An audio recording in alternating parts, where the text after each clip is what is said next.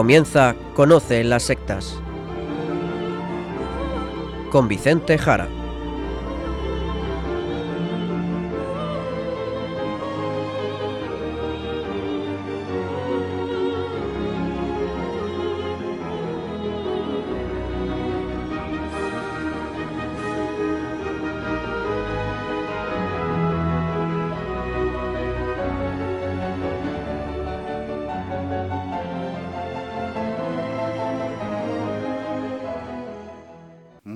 Buenas tardes, queridos amigos de Radio María.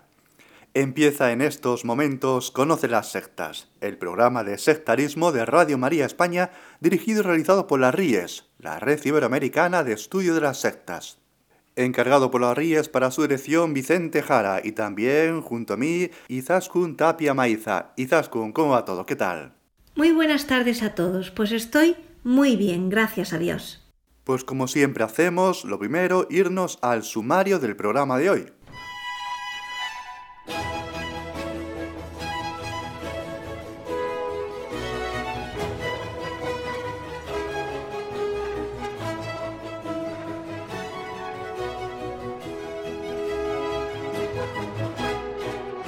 Hoy en el programa vamos a tratar un tema de gran importancia y es la familia veremos la cantidad de relaciones que tiene con las sectas y lo haremos con una invitada, miembro también de las RIES.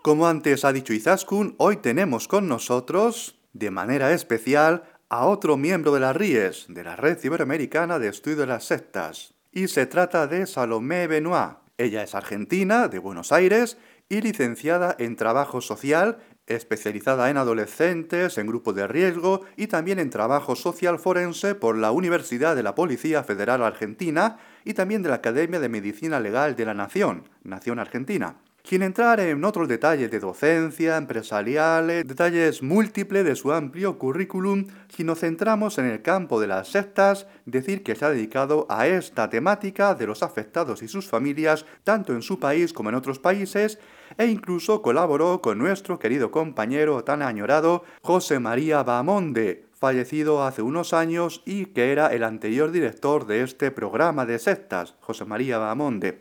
Colaboró Salomé Benoit con la Fundación SPES de Bamonde, allá en la Argentina, y finalmente indicar que Salomé ha escrito diversos ensayos, artículos y libros en esta temática social y de familia, de sectas, así que es la persona indicada para tratar este tema aquí con todos ustedes, un tema muy especial, la familia y su relación con todo el ámbito de las sectas porque hay que decirlo desde el inicio, la familia es fundamental, es lo más importante y así hay que recordarlo. Y a nivel eclesial posiblemente la pastoral principal, la pastoral sectorial principal, quizás sea la pastoral familiar. Ahí está la raíz y por tanto la solución a multitud de fracasos y de problemas que hoy vemos en nuestra sociedad, en la familia. Pues buenas noches Salomé, gracias por estar con nosotros, con Izaskun y con todos los oyentes. Buenas noches Izaskun, buenas noches Vicente, es un gran placer compartir este momento con ustedes y con toda la audiencia, por supuesto. Buenas tardes Salomé, y entramos de lleno en el tema, la familia, tan importante en esto del sectarismo, como ha dicho Vicente. Salomé, ¿por qué es tan importante la familia cuando hablamos de sectas y de afectados de las sectas? Absolutamente. La familia es la célula, como todos sabemos, básica de la sociedad. Es donde aprendemos a caminar, a dar nuestros primeros pasos, a decir nuestras primeras palabras, que esas palabras son las que nos van a permitir compartir nuestras vivencias más íntimas durante toda nuestra vida y con nuestro entorno. La familia nos va a enseñar a curar nuestras heridas, a aprender nuestras primeras oraciones, nos va a enseñar nuestras virtudes, las virtudes que tenemos que tener como la paciencia, la templanza, la solidaridad. Y también, por supuesto, nos va a enseñar a comprender el sacrificio. Este sacrificio que nos va a permitir llegar a nuestros objetivos por medio del esfuerzo y de la constancia y de la estabilidad y no por una fórmula mágica. Por lo tanto, una familia sostenida y con bases morales, religiosas y sociales sólidas es lo único que nos puede dar respuesta a este desafío, que puede afrontar esta situación. Pues si te parece, entramos en la personalidad del adepto y cómo la familia del adepto puede construirla y hacerla fuerte. Y al mismo tiempo, otra pregunta te hago. ¿Qué defectos se pueden dar en la familia para que alguien no esté preparado para hacer frente a una secta, a caer en ella y a permanecer o incluso a huir de su familia buscándolas? Bueno, como dijimos anteriormente, ¿no? Con una base sólida de familia, con valores, con límites, con enseñanzas religiosas, morales y sociales, con una comunicación que dé respuesta a los desafíos diarios, con una comunicación abierta, eh, franca, clara. De esta manera construimos hijos seguros, hijos que van a poder discernir entre el bien y el mal van a poder tomar decisiones firmes en su vida.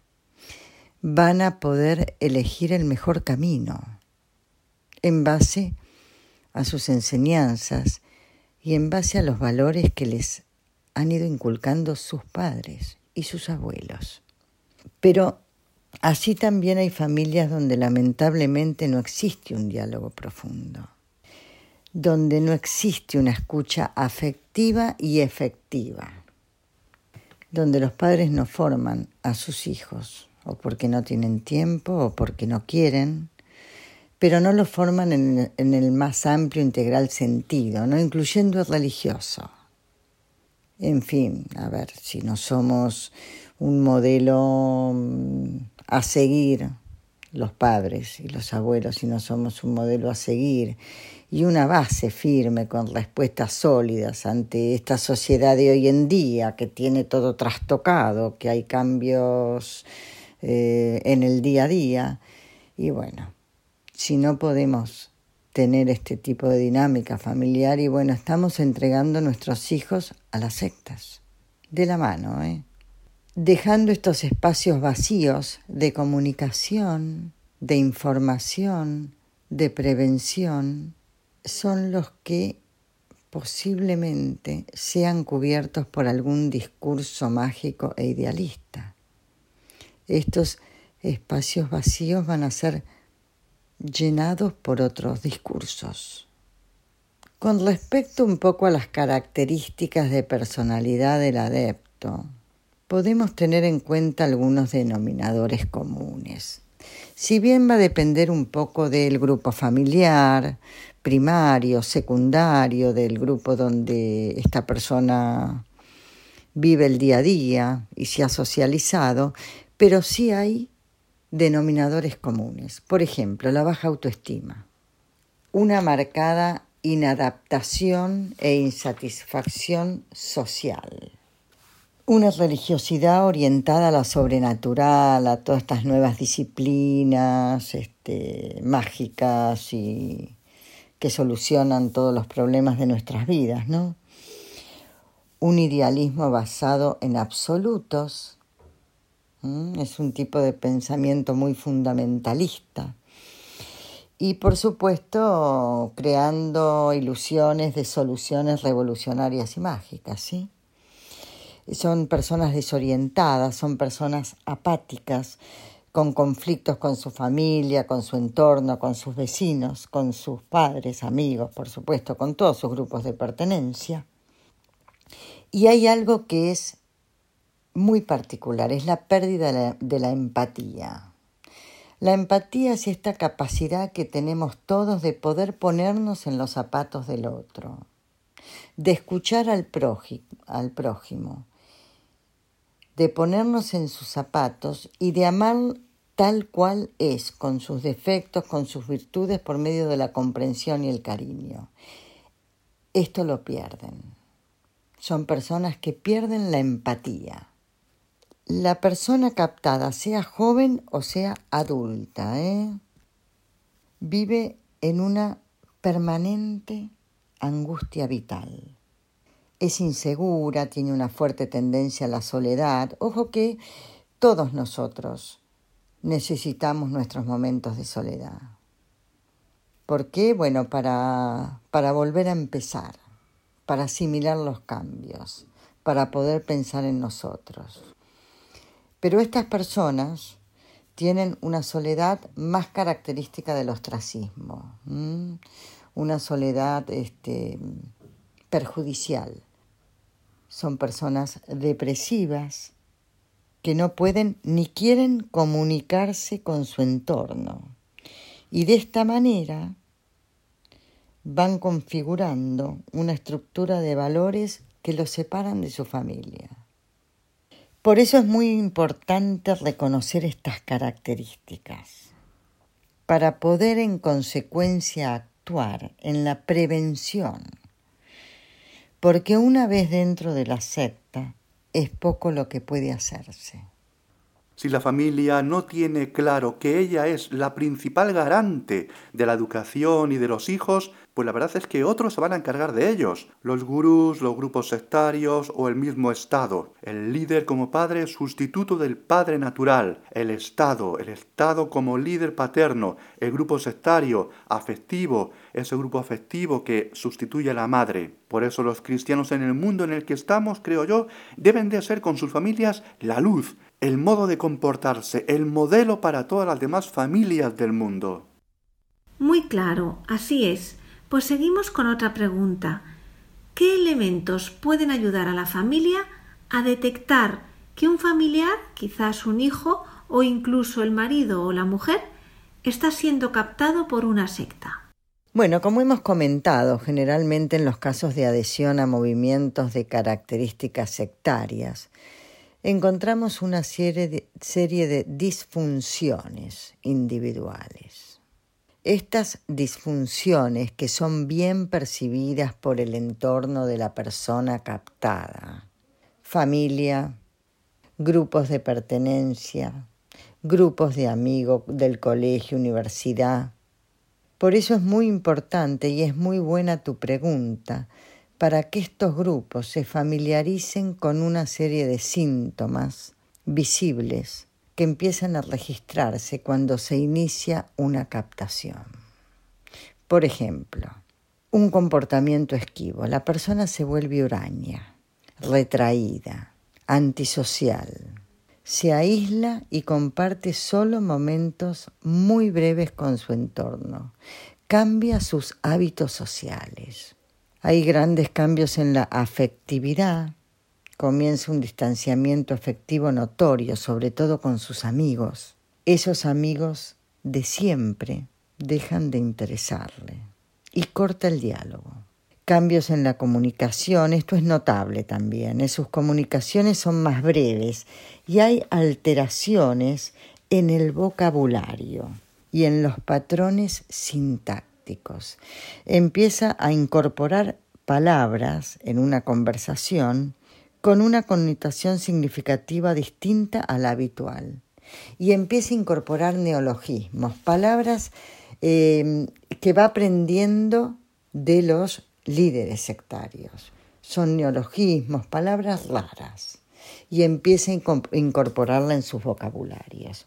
Palabras nuevas, ¿eh? que son utilizadas por este movimiento con el que se encuentra en contacto. Cambio en las amistades. Esto también es importante. Se quiebran abruptamente las amistades. Y si uno le pregunta qué pasó con tu amigo de toda la vida, los justificantes son despectivos o subvalorativos. Incluso cambia el concepto de amistad. La persona tiene un bajo rendimiento escolar, universitario, laboral. Por supuesto tiene problemas de atención por este, digamos, este acoso que está sufriendo. Y em, cambio en el manejo del dinero. La persona realiza grandes gastos o una compulsión exagerada al ahorro. Matrimonios o separaciones repentinas por lo general justificada por un cambio de características ideales que debería reunir una persona en una relación, ¿sí? cambio en las posturas religiosas, cambio en las posturas políticas y filosóficas que llaman la atención y que posiblemente es la mayor información que vamos a tener sobre lo que está ocurriendo. Y por último y muy importante, como las anteriores, comienzan también a notarse trastornos psicológicos, insomnio, irritabilidad, pero irritabilidad importante, estados de excitación, dificultad para afrontar el día a día, trastornos alimenticios, dificultades en, la, en el registro de las secuencias del día a día y en la posibilidad de seguir el hilo de una conversación. Todos estos cambios lógicamente provocan una serie de reacciones, tanto en los padres como en sus grupos de pertenencia. Estas reacciones se ven agravadas por la falta de información que tienen estos grupos, incluso la familia, sobre este fenómeno en general. Con lo cual acá tenemos que darnos cuenta que la prevención ante el fenómeno sectario es indispensable. En la familia, en los colegios, en los trabajos. Siempre hay que dar información. La prevención es lo único que nos puede salvar de este flagelo. Avanzamos a otro aspecto. Creo que en esto del sectarismo se ha puesto mucho acento, y es normal y necesario, en los hijos, pero también hay muchas personas adultas que están en sectas, un marido, una esposa, hermanos o padres, o incluso abuelos, que son arrastrados por este tipo de cosas, sobre todo de la nueva era, magia, adivinación. Es verdad, es verdad. Se pone el foco sobre los jóvenes, pero las sectas no discriminan. Claro que es mucho más fácil o promete adeptos a más largo plazo y más rentables la captación de jóvenes. Pero actualmente observé mucha gente mayor que está siendo captada, pero realmente ¿eh? me, me llama la atención. Los motivos son particularmente religiosos y económicos, basados en falsos acercamientos a un Dios más bueno, más permisivo, que nos va a asegurar o que les asegura una vida eterna llena de placeres y sin temores. En eso se basa la captación. Un gran número de gente mayor que ha quedado viuda o viudo luego de muchos años de matrimonio, ahí está el foco principal de captación, y se encuentran en un proceso de soledad absoluta y de depresión eh, es muy difícil cuando es un matrimonio unido de muchos años y muere uno de los, de los pares, ¿sí? Por lo general, estos viudos o viudas no tienen familia o tienen hijos que no los visitan o que no se ocupan de ellos o no tienen hijos. Hay mucho matrimonio sin hijo, pero tienen propiedades y dinero en el banco.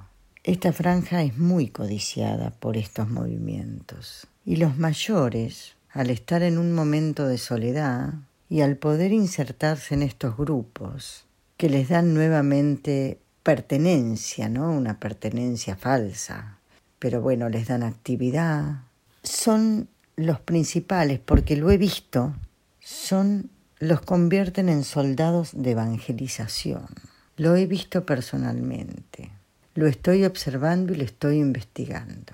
Con lo cual esta franja también es muy codiciada por las sectas. En el programa de hoy vamos a escuchar músicas de películas en las que se pone en valor a la familia. Vamos a escuchar el tema principal de la película de animación Los Increíbles.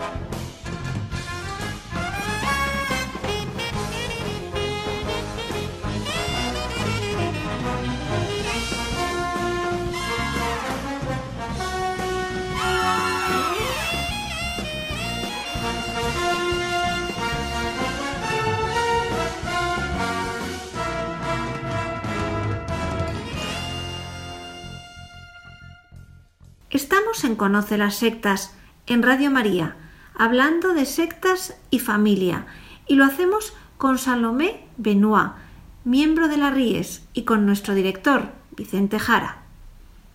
Van quedando claras muchas cosas, como vamos viendo. Salomé, otra pregunta. ¿Cómo se puede ayudar a cada uno de estos familiares? Hijos, padres, esposos, abuelos, porque supongo que el acercamiento y la ayuda es muy diferente. ¿Algunas pistas o claves para los oyentes? Bueno, antes que nada quiero insistir o quiero decir que es fundamental la búsqueda de ayuda profesional especializada. Siempre que un integrante de la familia, cualquiera sea, esté en proceso de captación, es importante determinar los vínculos existentes de este individuo con cada miembro de la familia, sus afinidades, actividades compartidas, actividades comunes, referentes más importantes con el que maneja una mejor comunicación, sus redes sociales, que acá no estoy hablando de tecnología, ¿eh? sino estoy hablando de sus vínculos sociales, de sus vecinos, de algún club, algún grupo de oración al que concurre, y establecer un proceso que le permita a este individuo que está siendo captado desvincularse de este movimiento. Hablo de proceso porque las decisiones de este individuo responden a un proceso oculto, lento, perverso, que va mermando sus libertades y va tomando sus voluntades, va socavando lentamente sus relaciones familiares y sociales hasta convertirlo en un esclavo moderno. De acuerdo a esto, lo que estamos hablando, su desvinculación también tiene que ser a través de un proceso. Tema este muy serio. Luego volveremos sobre él al final. Vamos avanzando con otra pregunta. Junto a la familia también están los amigos, los conocidos, los vecinos incluso. Dentro de este proceso de ayuda, ¿cómo se puede ayudar a los afectados? ¿Qué diría Salomé? Bueno, aquí voy a extenderme un poquito más sobre lo que venimos comentando. Es importante armar luego de este diagnóstico que recién comentamos, un poco, un poco de diagnóstico familiar y social, es importante armar un espacio confortable y confiable de comunicación con el afectado. Es importante recabar información sobre el grupo donde está quedando atrapado, que la familia esté informada sobre sus características, sobre sus eh, hábitos, sobre sus métodos de captación, para que conozca exactamente a lo que se están enfrentando. Cuantos más integrantes de la familia y del entorno más íntimo de esta persona estén involucrados, mejor podremos conocer cómo vivió el afectado antes de esta situación. De allí podremos reforzar los niveles de comunicación y diálogo y trabajar en conjunto. A veces no es fácil lograr esto, pero es un ejercicio necesario. Es muy importante el rol del experto porque a veces el adepto corta todo diálogo con la familia y el profesional de esta manera puede oficiar de nexo o canal de comunicación entre ambos, entre la familia y la persona que está siendo captada. Por eso, perdónenme que insista tanto en la búsqueda de ayuda profesional. Ahora vamos a irnos al tema que ya mencionamos al principio, sobre la persona y su desarrollo y maduración en la familia. ¿Existen pautas saludables para educar frente a las sectas?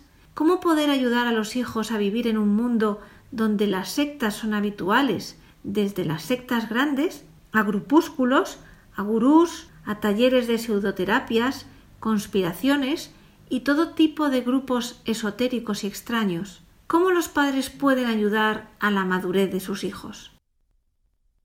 Bueno, en principio la familia debe acompañar en toda la evolución de sus hijos, ¿no? En todo el proceso de crecimiento, de madurez. La armonía, la comprensión y el apoyo aparecen como dimensiones centrales para la formación de sistema de valores que tienen que ver con estados finales de la existencia y que tienen que ver con comportamientos y hábitos saludables en nuestros hijos, ¿sí? El ambiente familiar debe estimular afectiva y cognitivamente al niño, de manera tal que le permita un desarrollo pleno y una correcta madurez. ¿Qué pasa con estos grupos que seguramente quieren torcer o captar la atención de los hijos, de nuestros hijos? Hoy vemos infinidad de grupos, grupúsculos, eh, disciplinas alternativas. Eh, no sé, la verdad que hoy nos invaden muchas cuestiones que están perjudicando mucho a la sociedad. Pero bueno, lo importante es que nuestros hijos, ante todo este embate de cosas nuevas y cosas alternativas, deben conocer la existencia de estos grupos y los deben conocer de nuestra boca. La familia o los padres, como padres, deben informar de todos estos grupos.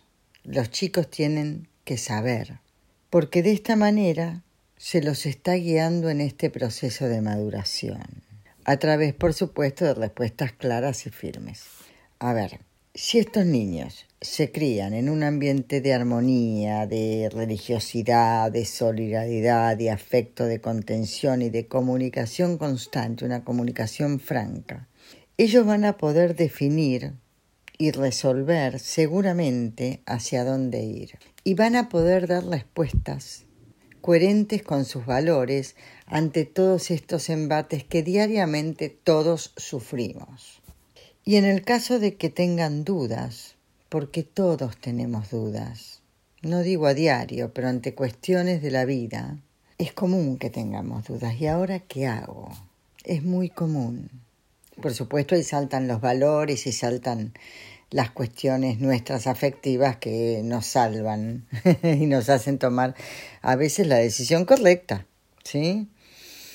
Pero si estos jóvenes o estos adolescentes tienen dudas, es necesario que sepan y eso también tiene que ver con el desarrollo madurativo y con la enseñanza que le vamos dando en el día a día, es necesario que sepan que el mejor consejo se lo va a dar la familia. Esto es fundamental. Que no busquen afuera, porque cualquiera de afuera va a querer intervenir. Que sepan que ellos pueden tomar decisiones, que ellos son dueños de su voluntad y que ante la duda, en base a los valores y a todo lo absorbido en su grupo familiar, ante la duda es importante que sepan que el mejor consejo se lo va a dar la familia. Bien, pues seguimos. A ver, hay un aspecto, hay un aspecto que me gustaría que Salomé nos dijera algo y es el tema de los abuelos, los mayores de la familia. Eh, dinos algo más de ellos, ese papel que, que tendrían en estos temas de familia, en muchos temas, por supuesto, y en concreto en el tema de las sectas, Salomé. Bueno, con respecto a esta pregunta que tiene que ver con los abuelos, los abuelos dentro de la configuración familiar ocupan un espacio y un rol sumamente importante. Son la tradición, conforman la historia de esa familia, las experiencias y construyen los valores trascendentales.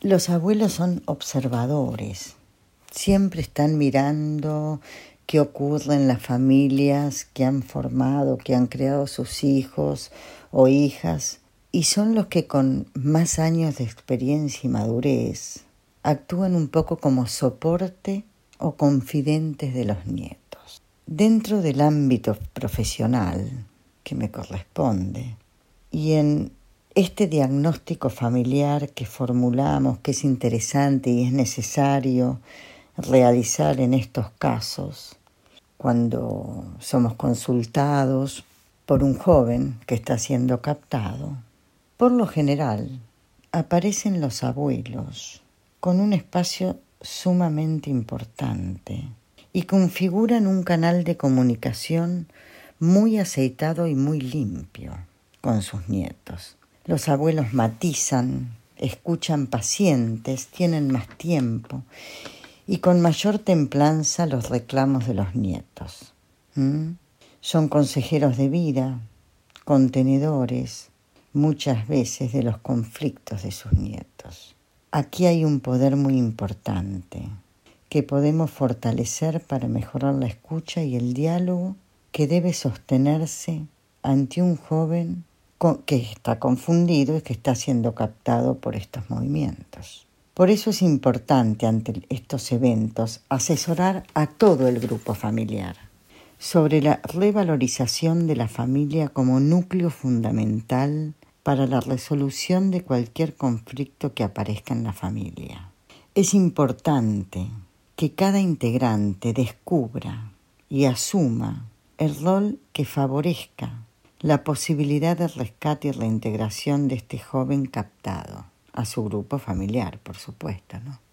Muy interesante todo esto que estamos tratando hoy, pienso yo, y por eso vamos a, a profundizar un poco más en otros temas.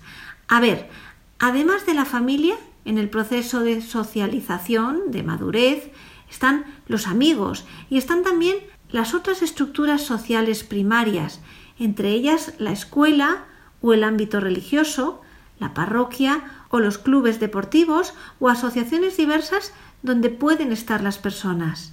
¿Qué papel jugarían en este proceso? Bueno, todos estos ámbitos que has nombrado, Isaskun, son imprescindibles para el desarrollo madurativo, para la formación de los jóvenes. Cada espacio influye en la educación del joven y por eso es muy importante, lo quiero remarcar, que los padres seleccionen estos ámbitos, estos espacios y que contengan los mismos valores familiares. A mí me consultan mucho sobre búsqueda de escuelas, búsqueda de clubes. Em, es necesaria la continuidad en valores en estos ámbitos educacionales o recreativos, ¿no? que complementan, que van a complementar el desarrollo. De esta manera eh, se preservan, crecen sanos y por supuesto con la guía de unos padres que influyen como modelos a seguir, que es lo que hablábamos hace un rato. Los padres necesitamos tener claros los objetivos a los que deben ir encaminadas nuestras acciones para ayudarles a alcanzar la tan deseada y necesaria madurez, ¿no? Por supuesto también, y esto es importante, estos son espacios donde también son muy valiosos, pero donde también se pueden detectar cambios en el joven, en el caso de, volvemos un poco a lo que es la captación de las sectas, y desde ahí, desde estos ámbitos, se puede iniciar un abordaje de ayuda y una contención ante este flagelo. Para ir ya finalizando, tratar un último tema. Hoy la familia está siendo atacada. Es verdad que la familia está sufriendo cambios muy profundos desde hace un siglo, quizás demasiados cambios y muy rápidos, y no todos buenos. ¿Qué puede suponer de cara a las sectas? Es muy importante este punto, pues vemos cómo la familia, tal cual comentaba Siraskun, está siendo atacada constantemente desde todos los aspectos, ¿eh? morales, culturales, sociales, integrales, religiosos. Y esto produce una gran fragmentación de la familia. Y no olvidemos que la familia es la única institución que de manera eficiente puede dar respuesta a este desafío. Justamente las sectas muchas veces promueven y apoyan y profundizan estos cambios de manera de desestabilizar la familia como sistema nuclear. Y ahí es donde ellos se insertan. Es una gran oportunidad para ellos de enquistarse con mayor libertad en este mundo tan confuso que estamos viviendo. En concreto, los últimos papas vienen advirtiendo de todo este aspecto. La familia es la institución que más está sufriendo los cambios sociales, culturales y está siendo más atacada por las ideologías destructivas. Y aquí la Iglesia ha de mostrar el brillo y la luz de Jesucristo y las familias cristianas ser el modelo a seguir modelo que tienen en la Sagrada Familia de Belén, la Sagrada Familia de Nazaret. Por otro lado, creo que los modelos para familiares, que son pseudofamilias, que van surgiendo hoy en día en la sociedad, van a generar a hijos que a veces no son ni hijos naturales, sino nacidos en laboratorios o en compraventa y en alquileres, van a ser hijos con carencias, con problemas muy serios, por no tener una familia, un padre y una madre, o incluso también por carecer de hermanos, y también por no poder participar de los mayores y de la familia extensa. Pero vamos a ver que incluso familias donde existe un padre ausente, no involucrado, pues va a carecer de aspectos orientadores, valorativos, y no tendrá estructuralmente un desarrollo completo y saludable, lo que llevará a la verdad en la adolescencia a esa persona allí nacida a buscarse un líder paterno, un sustituto de su padre que no tuvo, y lo va a buscar y lo va a encontrar en una secta, en un líder, un guía, un gurú o incluso en un líder político que le ofrezca una utopía inalcanzable.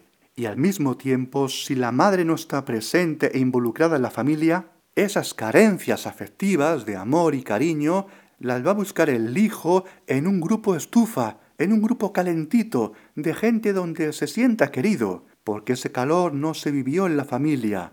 Por lo tanto, queridos oyentes, si destruimos la familia, ya sea por defectos o por sucedáneos familiares que pretenden hacerse pasar por familias, las personas que se desarrollen en esos ámbitos serán mucho más fácilmente captadas por sectas. Es más, de ahí saldrán incluso los líderes de las futuras sectas incluso más peligrosos que jamás hayamos conocido, y también los futuros líderes más sanguinarios de la política, de las ideologías más tenebrosas que jamás haya conocido la humanidad. Pues ya nos tenemos que despedir. Muchísimas gracias, Salomé, también miembro de la RIES, por ayudarnos con este tema tan importante, las sectas y la familia, que esperemos ayude a esclarecer todos estos aspectos tratados a nuestros oyentes. Muchas gracias y hasta siempre.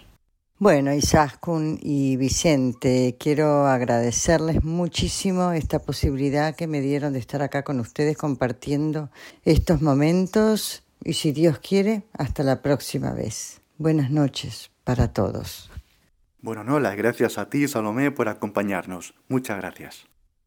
Para ir cerrando el programa, vamos a escuchar un tema que se canta en familia en la película Sonrisas y Lágrimas, El Cabrero Solitario. Y ya en el final, como siempre, les recuerdo nuestro correo electrónico y las tres páginas web. El correo electrónico es conoce las sectas La web de la RIES, la Red Iberoamericana de Estudio de las Sectas, es www.ries-mediosectas.tk donde podrán suscribirse al boletín semanal de manera gratuita. La dirección del blog de la Ries es www.info-medio-ries.blogspot.com. También pueden leernos dentro del portal de noticias religiosas de Infocatólica, cuya web es www.infocatólica.com. Y si alguno de ustedes, queridos radioyentes, desea alguno de los programas de Conocer las Sectas, para ustedes mismos, para un familiar, para un amigo, como un regalo, ante una necesidad de un tema aquí tratado, por la razón que sea, pueden llamar al teléfono 91 822 80 10. Lo repito, 91 822 80 10.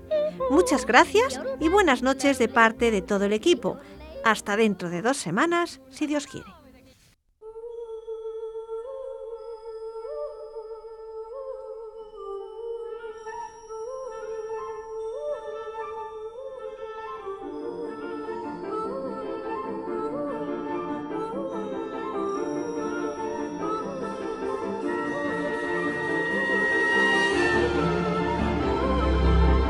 Han escuchado Conoce las sectas